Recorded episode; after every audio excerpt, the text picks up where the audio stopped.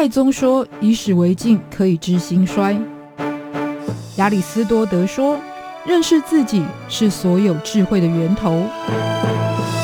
纵观历史深度，理解属于我们的世界，开脑洞，长知识，六百秒的历史课。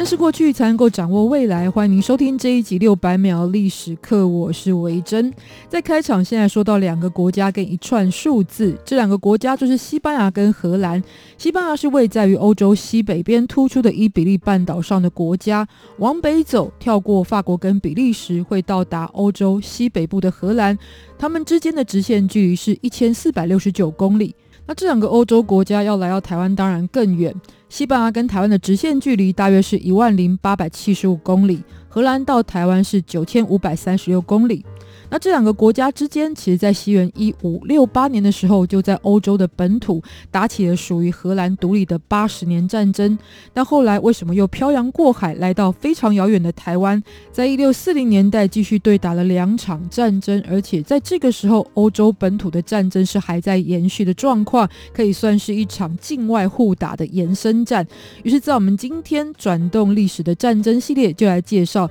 荷兰西班牙八十年战争战火蔓延的基隆之圣萨尔瓦多战役的故事。兰在过去曾经是在欧洲称霸的哈布斯堡家族所管辖，那这个家族在欧洲拥有非常多地方的统治权。同样也是来自于这个家族的菲利普二世成为了西班牙国王之后，荷兰在概念上也就成为了西班牙的属地。而菲利普二世他是一位带领着西班牙进入到极为强盛的黄金年代的君主。经典著作《塞凡提斯的堂吉诃德》也是诞生于这个时期。那这样的强盛背景是来自于过去哥伦布的航海时代，在全球开始殖民，取得了大量的资源，成为雄厚基础。像是在南美洲取得珍贵的白银来买明朝的丝绸瓷器，从印尼的香料群岛运送欧洲奇货可居的高级货，也就是香料，因此还在菲律宾的吕宋岛开辟了据点，成为了贸易补给的转运站。那在这个买卖之间就取得很可观的利润。当然，你会航海，我也会；你要赚钱，我也要。于是远东的利益呢，就成为了比较早期的葡萄牙跟西班牙，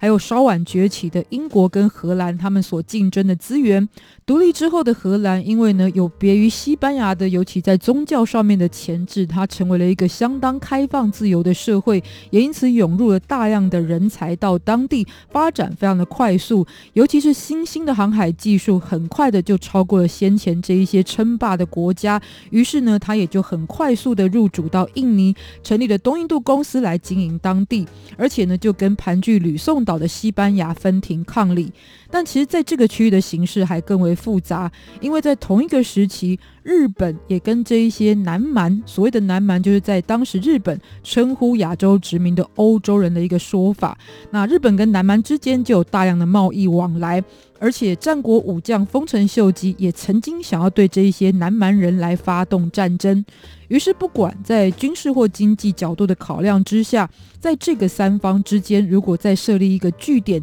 就等于能够主导这个海域的情势。于是，一六二四年，荷兰也就在南台湾的大员，就是今天台南安平，建立了热兰遮城。那有相同战略思考的西班牙，则是在稍晚的一六二六年，选择了更接近日本的北台湾基隆的和平岛，还有在淡水建立了据点。和平岛呢，当中的这一座城池就是圣萨尔瓦多城，也呼应到我们今天的主题，就叫做圣萨尔瓦多战役。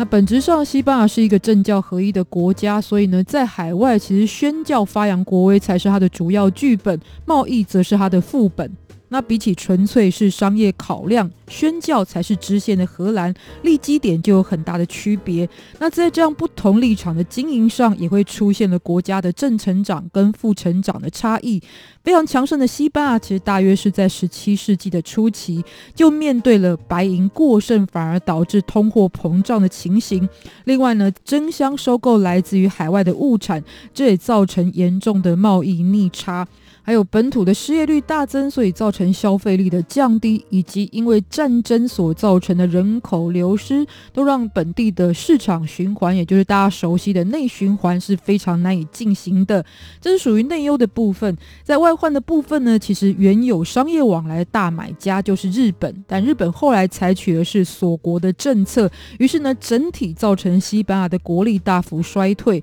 在尊节就是要省钱的考量之下，于是开始。缩编了他们在海外的据点，其中就包含了裁撤在北台湾的这两座城堡以及驻军的规模。那这对于原先盘踞南台湾、想要清除在北方的西班牙的荷兰人来说，当然是进攻的绝佳机会。于是，在一六四一年，很快就组织了以荷兰跟台湾原住民所编制的七百人的队伍，想要进攻当时称为社寮岛的基隆和平岛。但这个尝试性的军事举动呢，在后来发现自己本身准备的火力不足，还有对西班牙谈判不成之后，很快的又撤回到台南这一带。但是呢，也顺手把淡水就收入了自己的囊中。在隔年一六四二年，荷兰人卷土重来。虽然原先西班牙在台湾的长官波提罗，他是不顾西班牙要裁撤的一个政策哦，是自行决定了补强防御措施。但是呢，荷兰在这一次有来自于印尼总部的舰队从海上攻略。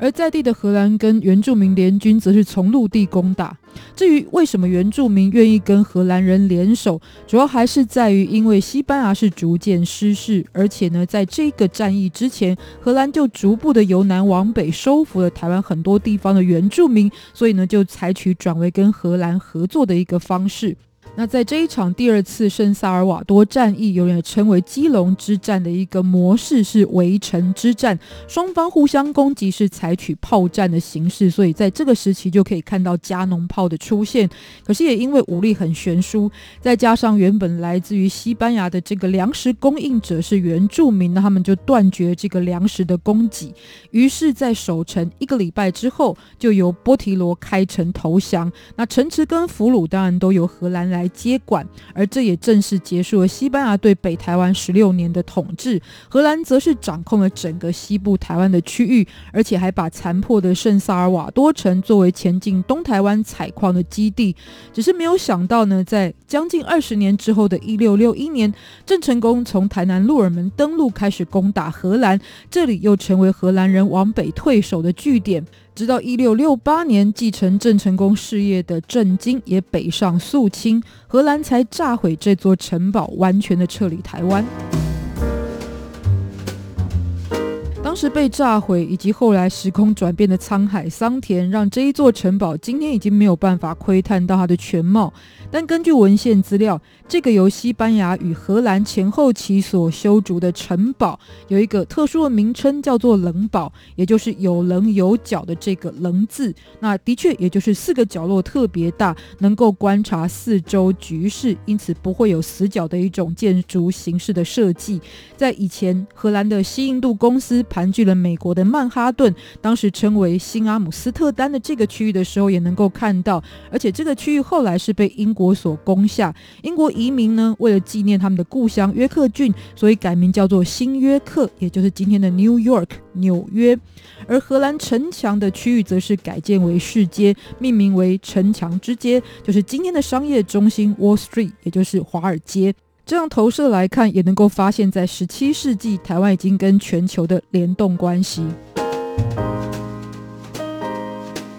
回到这两场战争的影响来看，这让荷兰跟他的对手西班牙进入到我胜你衰的黄金交叉时期。从台湾的角度来看呢，殖民当然会带来很多压迫，可是荷兰人其实也带来了硫磺跟矿产的开采技术、农耕的发展，还有外来品种的移植，甚至引进了印度的牛只，成为了日后台湾长期农业时代的耕作主力。也有荷兰为了宣教的需求，纳入了欧洲新式的教育概念，在台湾都产生了落地生根的影响，直到经营了三十八年之后，郑成功入主为止。于是，欧洲大航海的时代，作为欧亚必经的路线，台湾其实已经被视为欧亚跟新兴崛起的美洲之间这个三角势力汇聚的关键地带。在这个被看见的地理特殊性，其实也成为日后推动台湾历史发展的主要力量。今天在我们的六百秒的历史课跟大家分享，不要忘记下一次也继续收听，拜拜。